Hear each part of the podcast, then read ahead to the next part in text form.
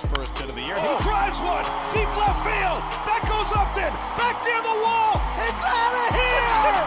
Bartolo has done it. The impossible has happened.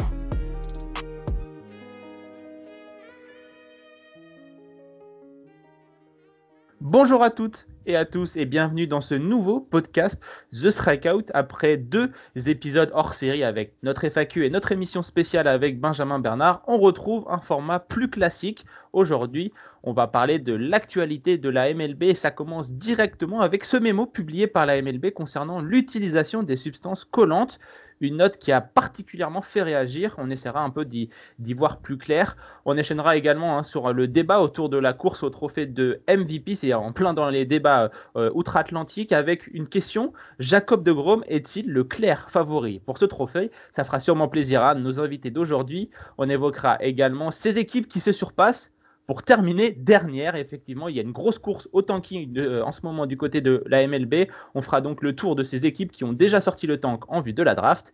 Et pour m'accompagner et pour parler de ce beau programme, j'accueille d'abord Gaëtan. Salut Gaëtan, comment ça va? Salut Martin, ben, ça, va bien euh, de, de, parler autre chose que des franchises euh, historiques et de parler un peu actu MLB avec la, la team.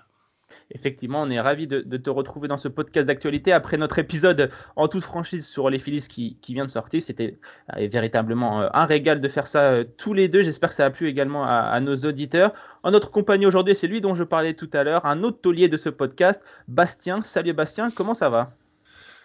Salut Martin, bah écoute, très bien, hein, en pleine forme. les Mets toujours en tête de leur division, Caracol au-dessus de la mm. concurrence. Et voilà, salut Gaëtan. Salut Bastien. Eh ben écoutez, je pense qu'on est prêt. L'échauffement est terminé. Je vous propose donc d'y aller. Alors c'est parti. Play ball.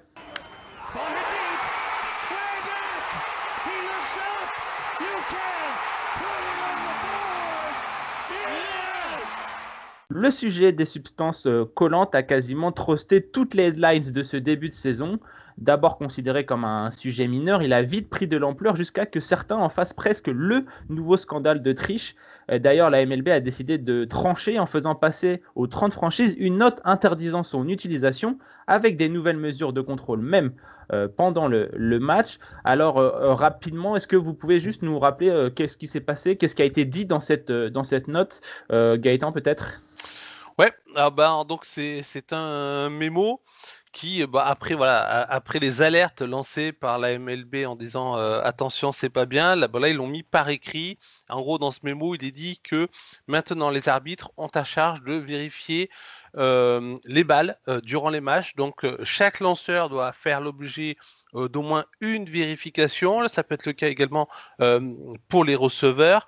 Et euh, si un, joueur est pris avec une substance illégale sur la balle ou sur une partie de son corps qu'il pourrait utiliser pour la balle, c'est éjection directe et 10 matchs de suspension. Euh, oui, hein, donc euh, la MLB a décidé donc d'interdire ces, substances qui pourtant, euh, pour beaucoup, étaient quasiment indispensables. On parle de ces substances, c'est souvent hein, de la crème solaire, comme a été un peu rapporté à droite à gauche, mais il y en a d'autres. elles ont augmenté considérablement les rotations par minute des lancers. Hein. c'est la nouvelle statistique phare de, la MLB, mais du côté des lanceurs, on considère justement ces substances comme indispensables pour éviter les blessures. C'est en tout cas ce qu'a affirmé le pitcher des Rays, Tyler Glasnow, juste après son arrivée sur euh, la liste euh, des blessés. Euh, Bastien, justement, ces, substances, tu penses qu'elles elles peuvent prévenir ou aider à éviter les, blessures des, lanceurs? Alors déjà, je pense qu'il faut faire une grosse différence entre les différentes substances. Hein. Donc, tu as le, mix dont on parlait Glasnow, qui est un mix de, résine et de, et de, crème solaire qui semble être adopté par tous les lanceurs depuis plusieurs années. Et puis tu as des trucs comme le Spider Tack. Donc le Spider Tack, pour expliquer, c'est ce qu'utilisent les, les, candidats au, concours du plus fort de l'homme le plus fort du monde pour soulever, des pierres de, de 100, 200 kilos et les poser sur des, euh, pylônes, dans, le, dans les, compétitions de, strongman. Donc c'est vraiment une histoire complètement différente et c'est vraiment un truc, c'est de la colle quoi. Donc le problème avec le mémo de la MLB, c'est ce que reprochait euh, entre, autres, c'est qu'on met dans le même sac le Spider Tack et ce genre de, colle vraiment euh, pratiquement, la super glue, et euh, un mélange de, résine et de, crème solaire qui a fait l'unanimité auprès des, lanceurs et des batteurs, parce que les batteurs, ils n'ont pas forcément envie de se prendre un, une fastball, un en pleine tronche. Hein. On a vu Pilar il y a quelques semaines qui, qui se l'est pris dans le nez, ça fait pas du bien. Hein. Et puis, ouais, euh... Harper aussi, on a. On voilà, Bryce Harper, c'est, et il y, y, a la peur du côté des batteurs aussi que le manque de contrôle apporte ce problème. Euh, le plus gros souci aussi, et là c'est là aussi que Glasnow faisait un point assez intéressant, euh, le plus gros souci c'est qu'on leur annonce ça en pleine saison alors que c'est dans les tuyaux depuis la mi-saison, et il, il disait bien, ils auraient pu s'entraîner, ils auraient pu se préparer, ils auraient pu changer leur grip entièrement pendant, pendant toute la, toute la l'off-saison, donc depuis, depuis le mois de novembre. Au lieu de ça, on leur pond ça au moment en juin, comme ça d'un seul coup, on leur dit allez hop, c'est fini, euh, la récré est finie, maintenant il n'y a plus rien du tout, même pas de crème solaire. quoi. Donc du coup, y a, évidemment, ça pose encore une fois un problème, c'est encore une fois le timing de Manfred qui pose de grosses, grosses questions, hein, et c'est même quand il fait des, quand il va dans le bon sens, il arrive à, il arrive à merder en fait. Manfred, c'est quand même assez, assez, merveilleux. Donc voilà, c'est là où est le vrai, problème à mon avis, c'est que c'est fait au mauvais moment, de la mauvaise façon. Il y avait, il y avait moyen de le faire, peut-être même de, proposer une substance unique ou de, faire en sorte que les, que les balles soient préparées, ce, ce que, ce que proposaient certains joueurs. Mais voilà, encore une fois, c'est pas le cas, donc euh, c'est là que le, problème est vraiment. Gaëtan, hein, toi, on sait que tu es, euh, en tant que supporter des Yankees, le mieux placé pour euh, voir la différence entre un lanceur avant substance et après substance avec euh, notre ami Gerrit Cole. on a vu hein, une grosse baisse du nombre de rotations par minute, justement, après les annonces de, de, la MLB. Qu'est-ce que tu en penses, justement? Tu es un peu comme Bastien, tu es mitigé sur cette décision ou au contraire, tu es plutôt, plutôt content? Non, je moi, non, moi je suis mitigé pour les mêmes raisons que Bastien, que les mêmes raisons de, que, que, plusieurs euh, membres, euh, d'équipes en, en, MLB, que ce soit par exemple Dusty Baker qui, qui, a dit effectivement que c'était pas forcément le bon moment en milieu de saison d'appliquer cette règle-là qu'il aurait fallu soit attendre la fin de saison, soit le faire avant le début de la saison. Euh, mais voilà, changer les, les, conditions du jeu pour les lanceurs, qui, sont en fait, et comme le disait euh, Bastien, hein, ça se pratique depuis très très longtemps. Alors, il y a deux choses. Il y a euh, ce qu'on appelle les, les les speedballs, qui se pratiquent depuis le début du, du, du 20e siècle. Bon, et, et notamment le premier d'entre eux, c'était Jacques Chesbro, joueur Hall of Famer, qui lançait pour les New York Highlanders futur Yankees. Donc, ça va encore mettre du grain dans la, dans la pourquoi machine. Ça, pourquoi, ça met, pourquoi ça met pas?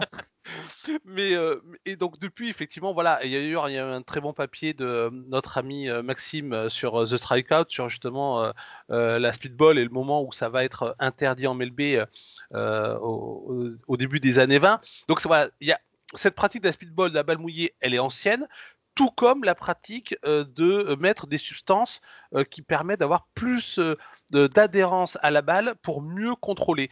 Pas forcément juste pour améliorer son lancer, mais aussi pour euh, éviter euh, les blessures du lanceur ou les blessures des batteurs. Donc du coup, il y avait une règle pendant très longtemps où en gros, les substances pour, euh, pour mieux adhérer, c'était OK. dès que ça commençait à être trop dans l'amélioration, notamment du mouvement de la balle, c'était dans. Donc, donc oui, la MLB devait agir. Le problème, c'est que, ben, comme le dit Bastien, à chaque, comme toujours avec Manfred, euh, même les bonnes idées euh, sont des, mauvaises idées. C'est-à-dire qu'on a l'impression que euh, cette règle sur les substances, elle cache aussi ben, toute cette problématique qu'a aujourd'hui la MLB avec ses balles entre les set ball pour les frappeurs, maintenant ces balles qui, finalement ont donné un avantage aux lanceurs en début de saison, on a l'impression qu'en finalement la MLB elle réagit pour se couvrir elle-même et non pas forcément dans l'intérêt du jeu et notamment dans l'intérêt des acteurs du jeu. Et c'est vrai que c'est quand même assez étonnant, je trouve, de voir tous ces lanceurs euh, qui ont pris ouvertement euh, position, qui ont pris ouvertement euh, la parole pour dire, ben voilà, nous on utilise des substances, mais ces substances, en fait, elles permettent de protéger le jeu parce qu'elles permettent de protéger les acteurs des deux côtés de, de, la plaque. Donc moi, moi, j'ai trouvé vraiment que la sortie de, de elle était, elle était forte. Il y a aussi Garrett Cole qui s'est exprimé, il y a Garrett Richards des, des, des.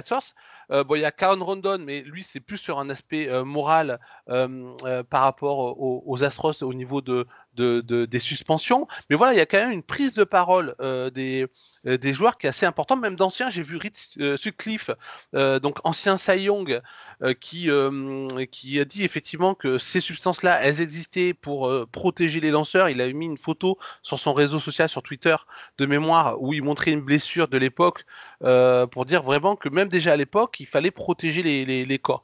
Donc, donc voilà, moi je trouve ça assez positif déjà de voir les joueurs euh, s'exprimer.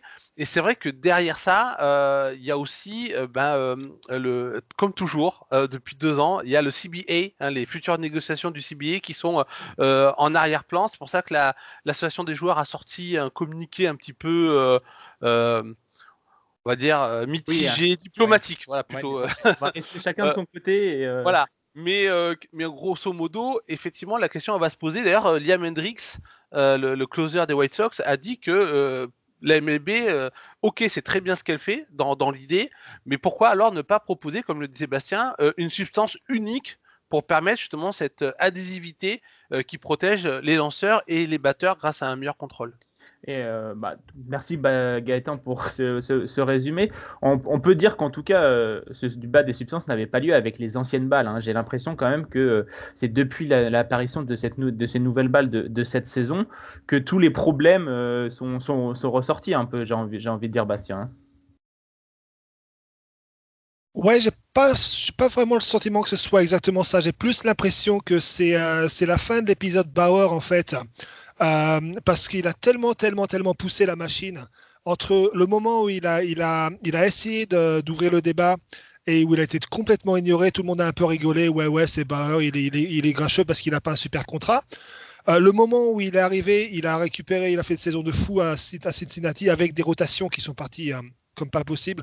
Il se récupère un contrat de 40 millions à Los Angeles et il a pratiquement dit, en fait, en arrivant à Los Angeles avec des rotations qui sont au-dessus du soleil, euh, je vous l'avais dit, quoi. Et donc, du coup, ça a quand même permis aussi de, de, mettre, en lumière, de mettre en lumière. Mm. Et euh, il y, a, y, a, pas mal de, pas mal de joueurs euh, au, niveau de la MLB qui ont quand même commencé à faire un peu de, un peu de bruit. la MLB qui s'intéressait au problème. Et puis, et puis, il y a un moment, tout le monde s'est quand même dit que, encore une fois, le, le problème, c'est pas les, les, substances habituelles. Le problème, c'est quand on, commence à utiliser, euh, on commence à utiliser des, euh, des, voilà. des, des, des, mecs pour qui utilisent les les hommes les plus forts. Euh, évidemment, c'est pas des substances destinées au baseball euh, à, la base, donc forcément, c'est beaucoup trop d'aide, comme l'a dit Gaëtan. c'est accepté quand ça aide le jeu, mais quand ça, ça déforme le jeu, c'est pas accepté, quoi. C'est un peu la même chose en fait. Je voyais une, comparaison assez sympathique, enfin sympathique, assez, juste récemment. Euh, c'est un peu la même, la même chose que par exemple à l'époque des grands sprinters ou à l'époque des stéroïdes dans le baseball. Hein. Euh, prendre des corticoïdes pour, euh, pour des raisons médicales, même si on sait que bon, les raisons médicales n'existent pas, ça va avec une ordonnance, hein, tout ça, bien sûr, avec un, mais quand ça passe aux stéroïdes, c'est vraiment aux anabolisants, c'est là qu'est le problème. Et c'est un peu la même chose au niveau des balles, en fait. Euh, le, mix de résine et de, crème solaire, c'est les corticoïdes. Et là, le Spider Tax, c'est les stéroïdes. Et donc, c'est vraiment à ce niveau-là qu'il il fallait faire quelque chose. Parce que ça devenait tellement évident, tout le monde le sait et les, joueurs le disent. Euh, mais encore une fois, c'est une question de le faire au bon moment et de la bonne manière. Et euh, voilà. Bah, en tout cas, ce débat, il va continuer hein, euh, toute, cette, saison, en tout cas, et on verra hein, s'il ça aura un impact sur euh, la post-saison, notamment, puisque comme tu l'as dit, euh, comme vous l'avez dit tous les deux, cette intervention de la MLB en plein milieu de la saison, ça va complètement changer les, les, les pronostics et les, et les, statistiques. Donc, on a hâte de voir ce que, ce, que ça donne. En tout cas, il y en a un qui semble vraiment éloigné de, de tout soupçon, c'est Jacob de Grom. Il a été soutenu par toute son équipe sur Twitter, notamment concernant les, substances collantes, où ils ont tous dit que bah, Jacob de Grom, c'est l'un des seuls à ne pas les, utiliser. Euh, il est tout simplement stratosphérique en ce début de saison. Là, il se démet, c'est même sur sa propre planète, comme le disait son receveur euh, Thomas euh, Nido. Et certains en font déjà le vainqueur du CI Young, mais surtout, surtout, un véritable favori pour le titre de MVP. Alors, Bastien, toi, le grand fan des Mets, on va pouvoir te faire une magnifique euh, tribune sur euh, ton ami Jacob de Grom. Tu vas pouvoir te, régaler. Est-ce qu'on va voir enfin, pour la première fois depuis 2014, un lanceur avec un titre de MVP Alors, je vais t'étonner, mais je pense que non. Euh, alors évidemment, sa saison, c'est un truc absolument incroyable. Hein. De toute façon, c'est, il fait une saison absolument historique. Il a un ERA de, de 0,54 après, après 10 starts. Euh, et, enfin, il, il, est, absolument intouchable. Donc, s'il ne se blesse pas, de toute façon, il fait entre 6 et, entre 6 et 8 manches à chaque, à chaque sortie. Euh, le problème, c'est qu'il a enchaîné quand même pas mal de petites blessures, rien de grave à chaque fois, mais au final, il a lancé que 67 matchs, 67 hein. manches, pardon, en, 11 starts, donc ça fait, ça fait un peu plus de 6 manches par match avec euh, deux ou trois starts à, 3 ou 4, à 3 ou 4 manches. Mais euh, pour moi, c'est là que ça va être un problème. Ça sera suffisant pour le CA Young parce qu'il pour l'instant, il est dans, le créneau pour se, qualifier pour, pour le CA Young. Euh, mais il va falloir qu'il réussisse à lancer plus de manches pour, euh, le MVP. S'il peut lancer entre 180 et 200 manches à ce niveau-là, euh, pour moi, il est clairement sur le podium, voire mieux. Par contre, s'il continue à, se, faire un petit coup, un petit, mal à l'épaule ici, apparemment il s'est fait mal à l'épaule en, frappant parce que le, le truc c'est qu'en plus, plus, de lancer, il, est, il, il, frappe à 450, donc à 45% et il a déjà 6 RBI. Mais euh, le problème, c'est par exemple, tu vois, euh, Zach Wheeler, qui d'ailleurs est en tête de toute la MLB en termes de, de WAR, donc de, de win against replacement, above replacement, euh, a lancé 96 manches. De Grom en a lancé un peu moins 70. Bauer en a lancé 95 aussi. Donc voilà, c'est pour moi, le problème, c'est qu'il va lui manquer. Il va lui manquer peut-être une, la quantité pour pouvoir prétendre au MVP. Par contre, pour le CI Young, aucun problème. Et surtout qu'en plus, et on va peut-être en parler un peu plus tard, mais tu as, quand même Tatis et Acuna qui sont en train de se tirer la bourre en, National League, hein. euh, au bâton et à la course à la fois. Donc, tu as Tatis qui a 22 home runs et 13, 13 euh, bases volées, et euh, Acuna qui a 18 home runs et 15 bases volées. Donc, les deux, sans blessure, ont, presque garanti le 30-30 cette année. Ce serait même pas étonnant hein, si, si les choses tournent bien, qu'ils commencent vraiment à attaquer sur les bases pour essayer tous les deux d'aller chercher le 40-40. Euh, donc on a parlé déjà quelques semaines, hein, un club où il n'y a, que 4, joueurs qui ont, réussi à atteindre le 40-40, donc 40 home runs et 40 bases volées. Donc, à mon avis, ça, c'est aussi un élément contraire qui permettra peut-être pas à De Grom de prétendre au MVP. Après, encore une fois, s'il il réussit à enchaîner les, les innings au niveau actuel, euh, il sera clairement sur le podium, oui. Euh, après, est-ce qu'on peut se dire que pour les Mets, c'est peut-être euh, pas mal qu'ils se préservent un petit peu? Euh, Tu l'as dit, il a quelques petites blessures à droite à gauche. On le sait, il lance très très fort. Il est très efficace au bâton puisque, comme tu l'as dit, il a plus de points produits que de points encaissés en tant que, lanceur. Donc, est-ce que tu penses que c'est vaut pas mieux que justement les Mets le préservent qui n'est pas le titre de MVP malheureusement, mais que justement il emmène les Mets beaucoup plus loin en post-season quoi? Je ne sais pas si c'est une question le préserver parce que c'est vraiment un athlète incroyable. Hein. il y a quelques temps, il a fait un, squeeze bunt sur la gauche et il, a montré qu'il avait, une des plus grandes vitesses de pointe de la MLB. Euh, il est capable de voler des bases, il est capable de frapper, il est capable de tout.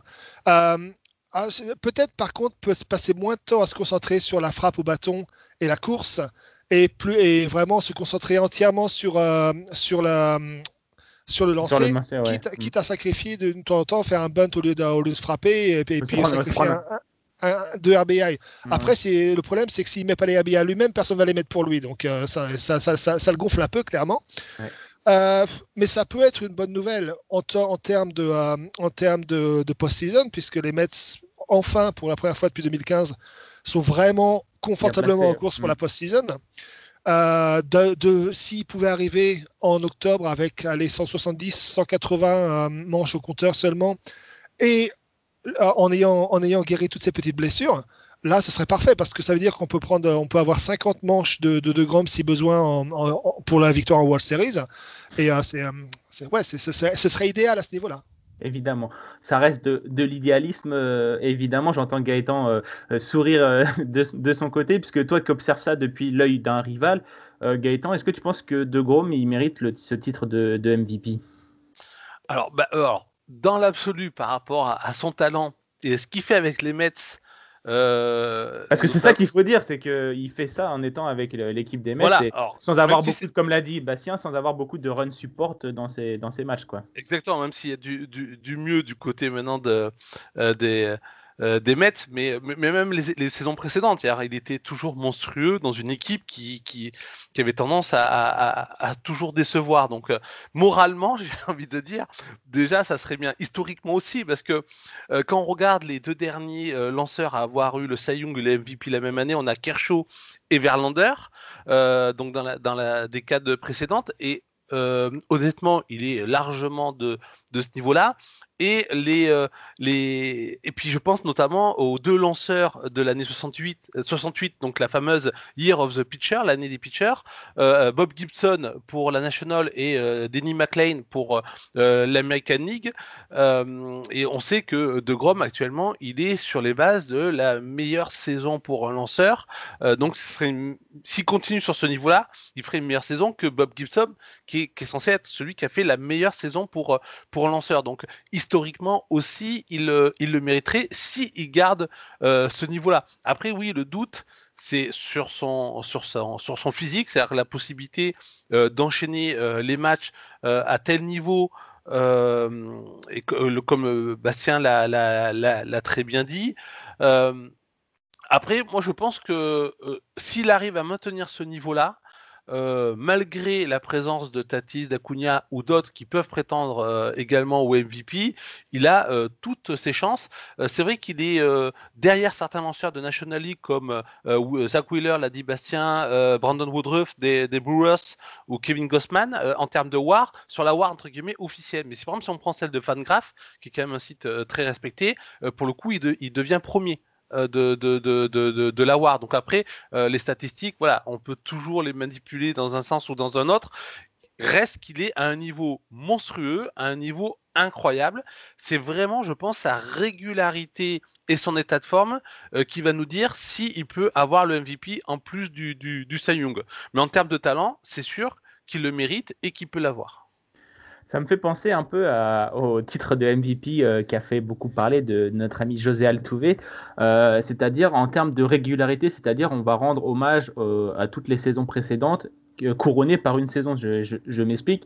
José Altuve a été, avant 2017, un joueur exceptionnel pendant trois, trois, trois saisons, je dirais.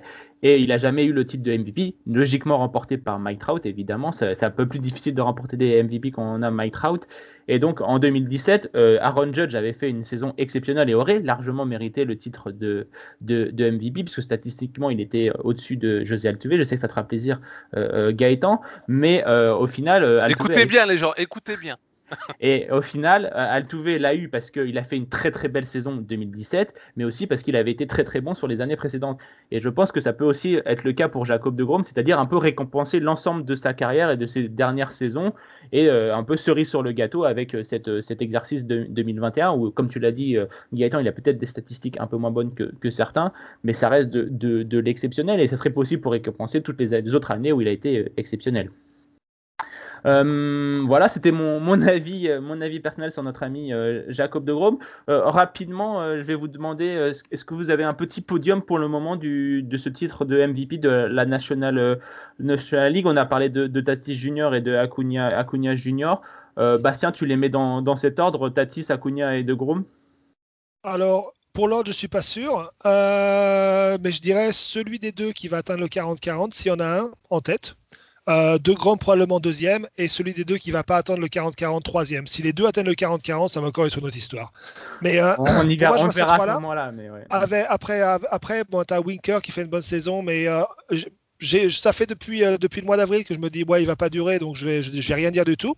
Castellanos qui a fait un très bon début de saison aussi, donc ça, devrait se jouer entre ces cinq-là pour l'instant. peut-être Max Muncy qui sera dans la top 5, mais il, il frappe pas assez, à mon avis, pour, il est beaucoup sur base, mais il frappe pas assez mais ça devrait jouer entre ces, entre ces 5-6 là pour moi, avec donc euh, Tatis, Acuna et De Grom sur le podium. Euh, même question, euh, Gaëtan, est-ce que tu vois le joueur des Padres en tête pour l'instant ou tu vois quelqu'un d'autre? Non, alors ben, je.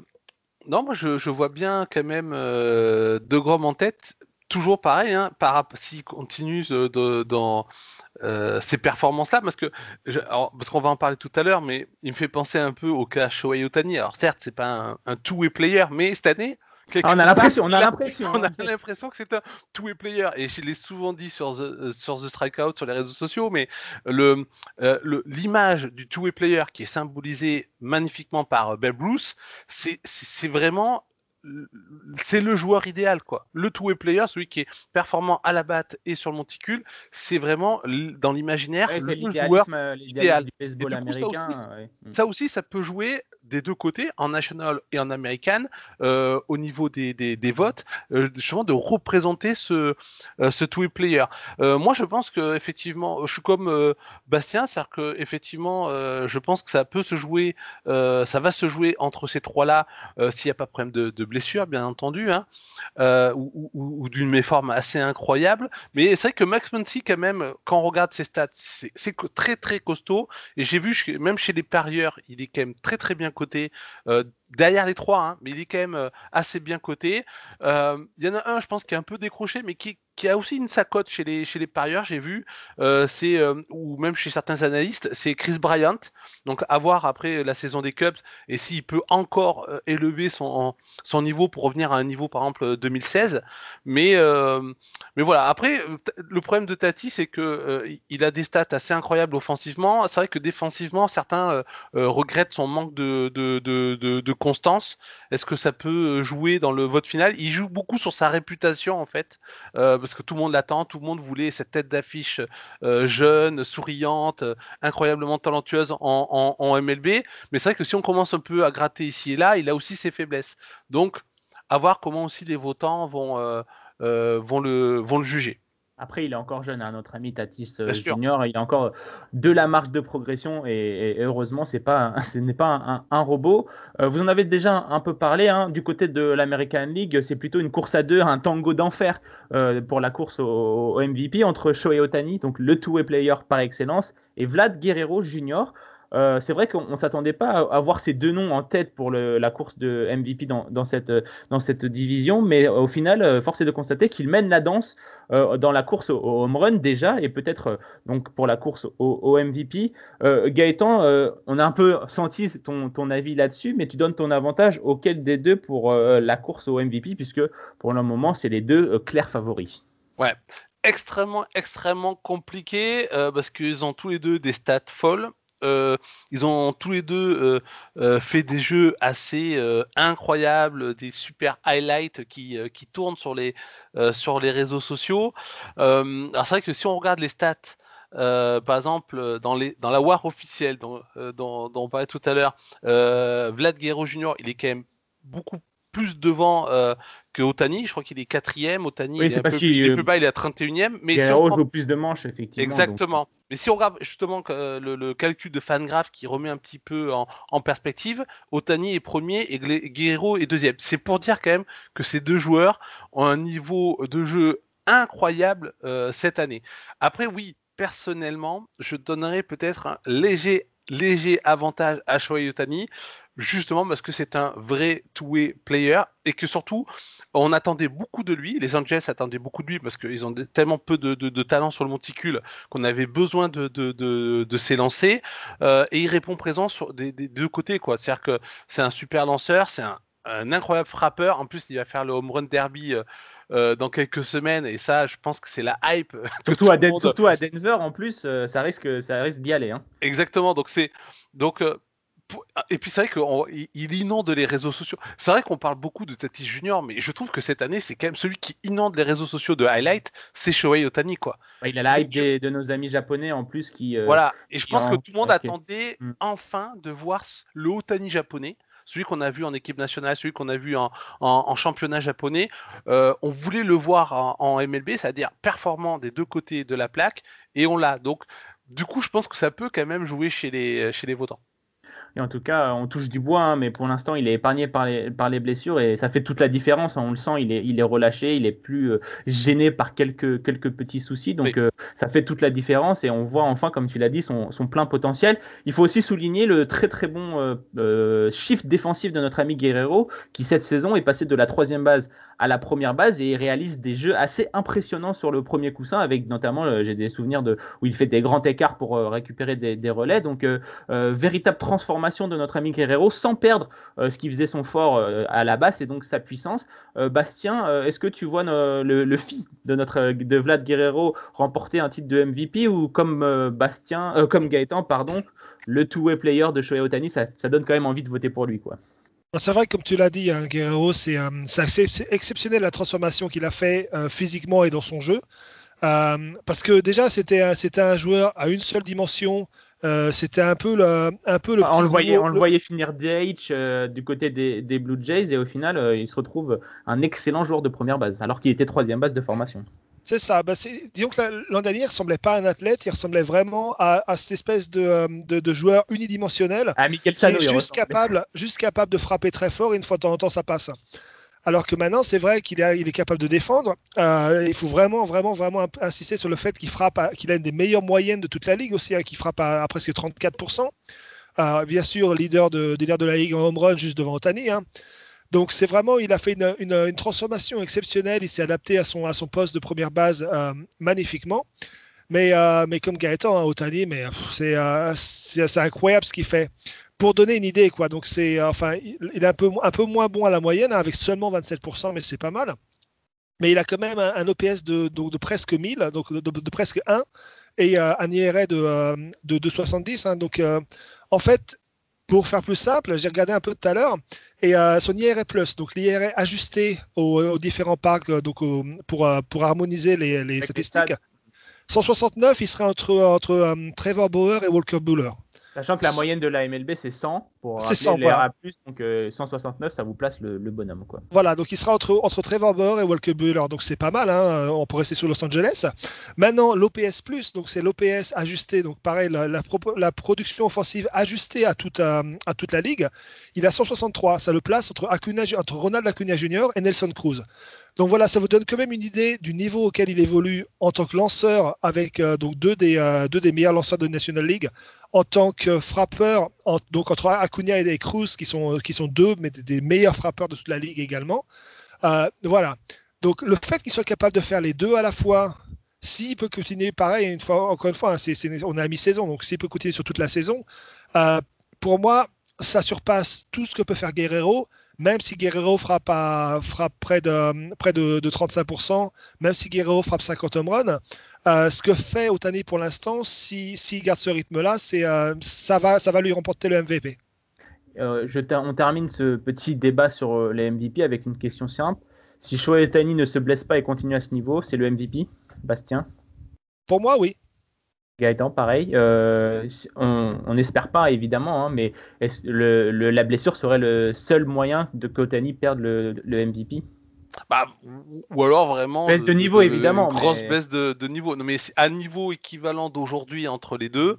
Euh, oui pour moi Otani euh, MVP eh ben écoutez, on va voir, on a hâte de voir ce que va donner Otani et surtout on a très très hâte euh, de les voir, j'imagine, s'affronter au Home Run Derby, surtout euh, à Colorado, à Denver, à Corsfield où les balles pleuvent, donc on risque de bien se, régaler. Euh, si on parlait d'excellence à l'instant, il y en a qui en sont euh, bien loin. On commence d'abord euh, par ceux qui justement excellent dans, la médiocrité en ce début de saison. C'est nos amis euh, des D-backs, ils viennent d'égaler un triste record, celui du nombre de défaites consécutives à l'extérieur, avec 22 euh, revers hors de ses bases consécutifs. Donc c'est vraiment euh, assez cataclysmique hein, du côté du, du, désert. Et en plus, en plus actuellement, la franchise en est également à une série de 16 défaites consécutives, que ce soit à domicile ou à l'extérieur. messieurs, hein, c'est quand même assez inattendu pour cette franchise qu'on ne voyait pas aussi mauvaise. Hein. Ouais, alors on a parlé, on a fait donc le, le, podcast sur les Phillies il n'y a pas très longtemps. Euh, c'est eux qui ont le record de l'ère moderne avec 23 euh, défaites d'affilée. Donc voilà le, le record, l'objectif à battre pour les, euh, les D-backs. Bon, si on remonte un peu plus loin, le, le, le, record il est à 26 matchs, mais c'est date de 1889 avec les Louisville Colonels. Mais bon, voilà, c'est pour situer quand même un petit peu euh, cette série des, des D-backs hein, euh, qui est assez cataclysmique, alors que ah, et, donc forcément ils sont ils sont euh, terribles derniers de leur division, euh, place qui était pourtant dévolue aux Rockies, qui était censé être peut-être avec les Pirates la, la, la, la pire équipe euh, pour pour 2021 en MLB. Et c'est assez étonnant parce que pourtant, il y a, y a, quand même du talent chez les, chez les D-backs. Hein. Et au niveau offensif, ils sont pas plus mauvais qu'un autre. Ils sont plutôt moyens, moyens, mauvais. Mais mais voilà, ils sont quand même 16e en run de la. Ouais, dans la moyenne de la MLB, quoi, au final. Même, il faut, ils marquent plus que les Yankees ou les Mets, par exemple. Euh, mais voilà, après, c'est leur, c'est, leur lanceur. c'est-à-dire que ça soit au bullpen ou à la rotation, c'est très très mauvais. Il y en a très très peu qui ressortent du lot. bon, il y a Galen qui revient de blessure, qui est qui est pas trop trop mal. Hein. Il y a Calais Smith qui est, qui est pas trop mal aussi. Mais après, derrière, c'est terrible. Et Matt Boom qui, qui avait très très mal débuté. Euh, qui a ensuite sorti son, son nono en, en, en cette manche. Pas officiel, euh, mais. Euh, voilà, ben, depuis, pareil, il, il, est redevenu très, très mauvais. Et c'est depuis ce, d'ailleurs ce no-hitter non officiel euh, que les D-backs sont en pleine euh, déroute. Alors je sais pas, est-ce que c'est le, mauvais œil? Le contre-coup sûrement de, ça, mais c'est vrai que tu l'as dit, hein, nos amis de, des D-backs, c'est surtout la rotation qui, pêche, hein, parce qu'au niveau du, du, batting, il y a quand même trois joueurs qui ressortent et qui sont euh, très très bons, notamment le, le, receveur Carson Kelly, qui est leur meilleur joueur de ce début de saison, en tout cas en termes de WAR donc c'est win above au remplacement, il est à 1,6, donc euh, c'est 1,6 fois meilleur qu'un joueur euh, euh, lambda. Il y a également Ketel Marte, évidemment leur star leur, joueur, central et également Eduardo Escobar, le joueur de troisième base, qu'on est à 15 home runs et 44 euh, RBI, donc des statistiques plus que correctes et qui feraient plaisir à beaucoup d'autres équipes. Mais comme tu l'as dit, c'est la rotation qui, blesse avec notamment Meryl Kelly qui est en dessous de, en dessous de tout, euh, et surtout beaucoup de blessés avec bah, Matt Bum qui est sur la, liste des blessés, Luke Weaver qui est sur la liste des blessés, Taylor Winner qui est la liste des blessés, Taylor Clark et je peux continuer encore pendant de, de, nombreux moments. Donc euh, voilà, évidemment, ça fait beaucoup pour cette équipe, surtout, surtout parce qu'elle évolue également dans, dans la division NL West avec les Padres, les Dodgers, les Giants aussi. Et donc, mm. euh, évidemment, c'est forcément plus dur au niveau du, calendrier. Euh, Bastien, euh, qu'est-ce que tu penses un peu de, ces D-backs? Est-ce que c'était prévu ou est-ce qu'on est quand même assez surpris de cette médiocrité du côté des, des D-backs? Pas trop surpris, non, parce que c'est, on savait de toute façon à la base qu'ils avaient rien à espérer, comme tu dis, de la division. Hein. déjà, quand c'était juste les Padres et les Dodgers, ils ne pouvaient pas s'attendre à grand chose de cette saison, à part, à part faire le nombre. Comme en plus les Giants euh, se, comportent comme une des meilleures équipes de toute la ligue, en plus des deux autres, ça complique encore les choses. Il euh, faut savoir aussi que les, les D-backs, ils sont quand même en, pleine reconstruction et que tu, tu sais bien, hein, en tant que, fan des Astros, des fois, euh, prendre, euh, se, faire complètement retourner alors qu'on a des MVP en puissance dans son, dans son effectif, ça peut permettre de gagner des World Series trois ans plus tard. Oui, ben, c'est -ce pas, pas, aussi l'objectif des D-backs. Ils se disent, euh, bah, cette année, ça va être impossible de, de gagner avec les trois mastodontes de, devant. Du coup, bah, on, on, hisse le drapeau blanc, on abandonne la saison et objectif, évidemment, la draft. Quoi. Voilà, c'est ça, parce que c'est un peu comme on disait sur, au, niveau de, au sujet de Baltimore, je crois, la, la semaine dernière ou il y a deux semaines. Euh, c'est assez des équipes en fait qui sont, tu vois dans leur effectif, tu, tu vois la qualité qu'ils ont, elles sont beaucoup trop fortes pour être aussi nulles. Et euh, d'enchaîner 16, 16 défaites comme ça, Baltimore en a enchaîné 15, je crois, il y a quelques semaines, ou 14 ou 15, euh, ça, ça, dit quelque chose quand même. Quoi. Quand tu as, des, quand, quand as ce, ce, genre de joueur, ce, genre de qualité dans ton effectif, et que tu es capable d'enchaîner, ça prend aussi la dédication hein, de ne pas réussir à, à, prendre une seule victoire sur, sur 20 matchs.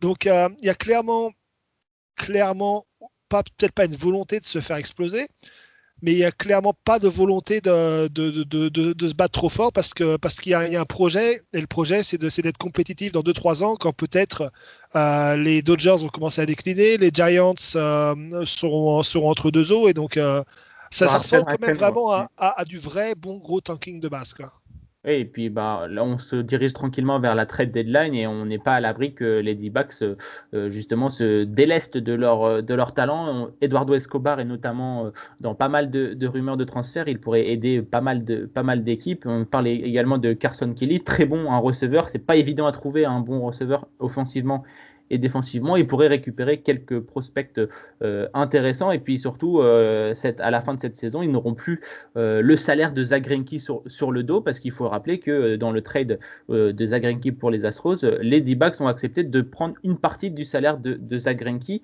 et donc il est toujours dans, leur, dans books. Et évidemment, ça prend un peu de place le salaire de, de Zagrenki. heureusement pour les D-backs, ils sont pas tout seuls hein, dans cette course au, au tank, même s'ils sont bien en tête de, ce, de ce tankathon. On va dire, ils sont bien accompagnés par nos amis des Rangers, qui eux sont tous les derniers, avant-derniers de, de, l'American League, devant, on va dire, les Baltimore Orioles dont tu viens de parler, dont on a déjà évoqué. du côté des Rangers, c'est un peu le, le même projet, Gaëtan, c'est-à-dire, on sait qu'en American League West, ça sera impossible de jouer avec Oakland, Houston et, les Angels. Du coup, on tank et puis on espère que à la draft, on tirera le, le gros lot, quoi. Euh, oui, oui, tout à fait. Bah, c'est vrai que euh, il y, a, des gros morceaux euh, cette année, même si on pensait à tort pour le moment, hein, parce qu'il y a des équipes qui nous surprennent, même si on pensait que le, niveau de, cette division allait s'affaisser avec des, leaders de division qui seraient en fait des équipes moyennes plus, euh, je pense aux Astros, aux Athletics, voire aux, euh, Angels. Bah, finalement, les, les Athletics, c'est une des meilleures équipes de, la ligue. Les Astros euh, également répondent présents. Donc voilà, mais, mais, les Rangers, de toute façon, dès le début de saison, savaient que c'était fini pour eux, que même les Mariners étaient en avance, eux, sur leur, sur leur reconstruction.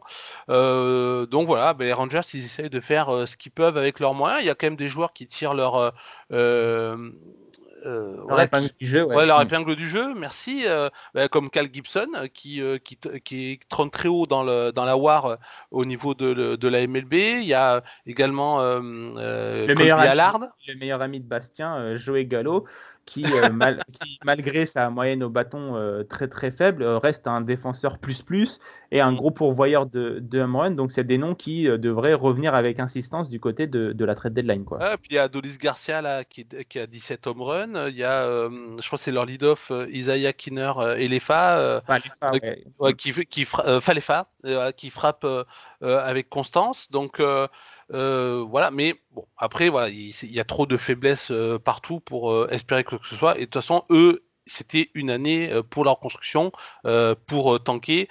tout le monde le savait dès le départ. Il n'y a pas de mauvaise surprise avec eux.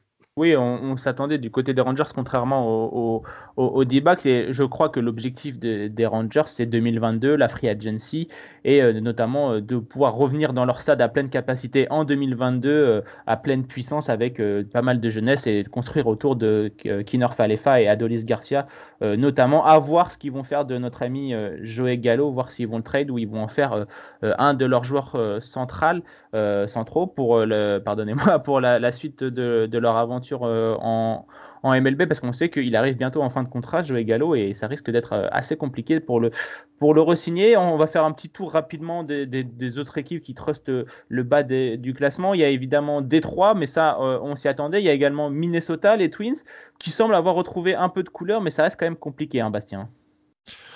Oui, bon, pareil, hein, les Twins, de toute façon, on en parlait il y a quelques semaines. Hein, c'est, y a, il manque la substance pour, pour pouvoir, pour pouvoir espérer quelque chose. De toute façon, maintenant, ils sont beaucoup trop loin même pour pouvoir revenir sur, euh, revenir sur même sur, euh, sur, les, sur la possibilité d'une wildcard. Euh, ils sont un peu. Bah, le truc, moi, ce que je trouve bizarre du côté de Minnesota, c'est qu'ils sont un peu entre deux chaises, j'ai l'impression. Euh, c'est-à-dire qu'ils sont beaucoup, beaucoup trop forts pour, euh, pour tanker. C'est-à-dire que même en le faisant exprès, ils vont avoir du mal à perdre, euh, à perdre des matchs avec un effectif comme le leur.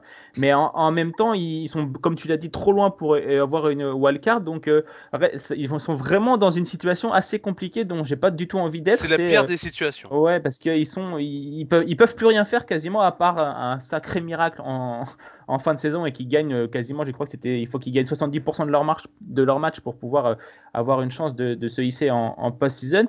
Et euh, évidemment, les, autres équipes sont trop faibles pour, pour qu'elles puissent leur passer devant ou derrière dans le, dans le classement. Donc c'est vraiment une situation compliquée pour Minnesota. Et j'ai hâte, moi, de voir ce qu'ils vont faire durant la trade deadline, de savoir est-ce qu'ils vont tout chambouler dans leur roster, euh, qui est, comme on l'a dit, bien trop puissant pour, pour jouer à ce niveau-là. Ou est-ce qu'ils vont dire, bon, cette fois-ci, euh, comme un peu, ça me fait penser un peu, comme je le disais dans Hype, à Golden State, les Golden State Warriors de la saison dernière, c'est-à-dire, euh, bah, on a Steph Curry et Clay, Thompson qui est, blessé, on, va tanker cette saison, récupérer un gros pic de draft et retenter le, coup l'année prochaine, ou est-ce qu'ils vont tout, tout, recommencer? J'ai vraiment hâte de voir la, suite. Qu'est-ce que vous en pensez un peu de la suite pour les Twins?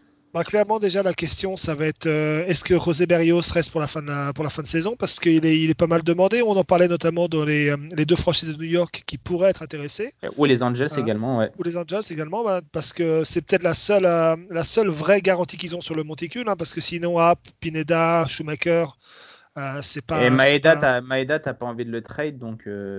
Voilà, bah Maeda, le problème, c'est que c'est que il est, il serait, il est capable d'être bon. Hein, on l'a déjà vu, mais euh, ça fait un moment déjà. Donc euh, voilà, c'est, il n'y a pas grand chose à trader. Et du côté des, à, part Berrios, et par contre, si tu serais Berrios, tu, tu admets clairement que tu es parti pour les trois prochaines années et que, et que voilà, on, on revient en 2025. C'est rideau, c'est rideau, quoi.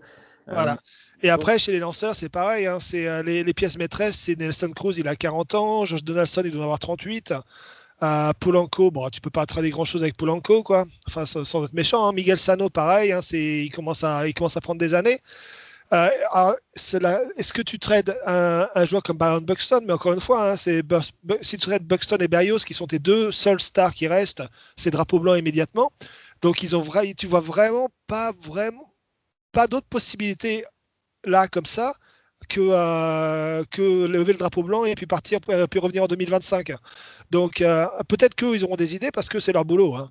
Mais, euh, ils, sont payés, ils, sont payés, pour, donc on espère qu'ils auront des, des, idées. Mais comme on, comme on le disait, ils sont vraiment dans la pire situation, euh, la situation possible, à l'inverse de nos amis des Pirates qui, eux, suivent, suivent leur cours. Ils sont là où, où on les attendait, Gaëtan, c'est-à-dire tout, en, tout en bas. Malheureusement, ils ont le malheur d'avoir les D-backs qui font encore pire qu'eux. Donc pour avoir un bon tour de draft, ils vont peut-être pas avoir le, le, le premier choix. Donc pas de chance pour nos amis des Pirates. Quoi. Bah, alors, ce qu'il y a, c'est que les D-backs se sont dit qu'est-ce qu'on va faire pour, euh, pour, tenter, sachant les, que pour embêter les, Pirates, quoi.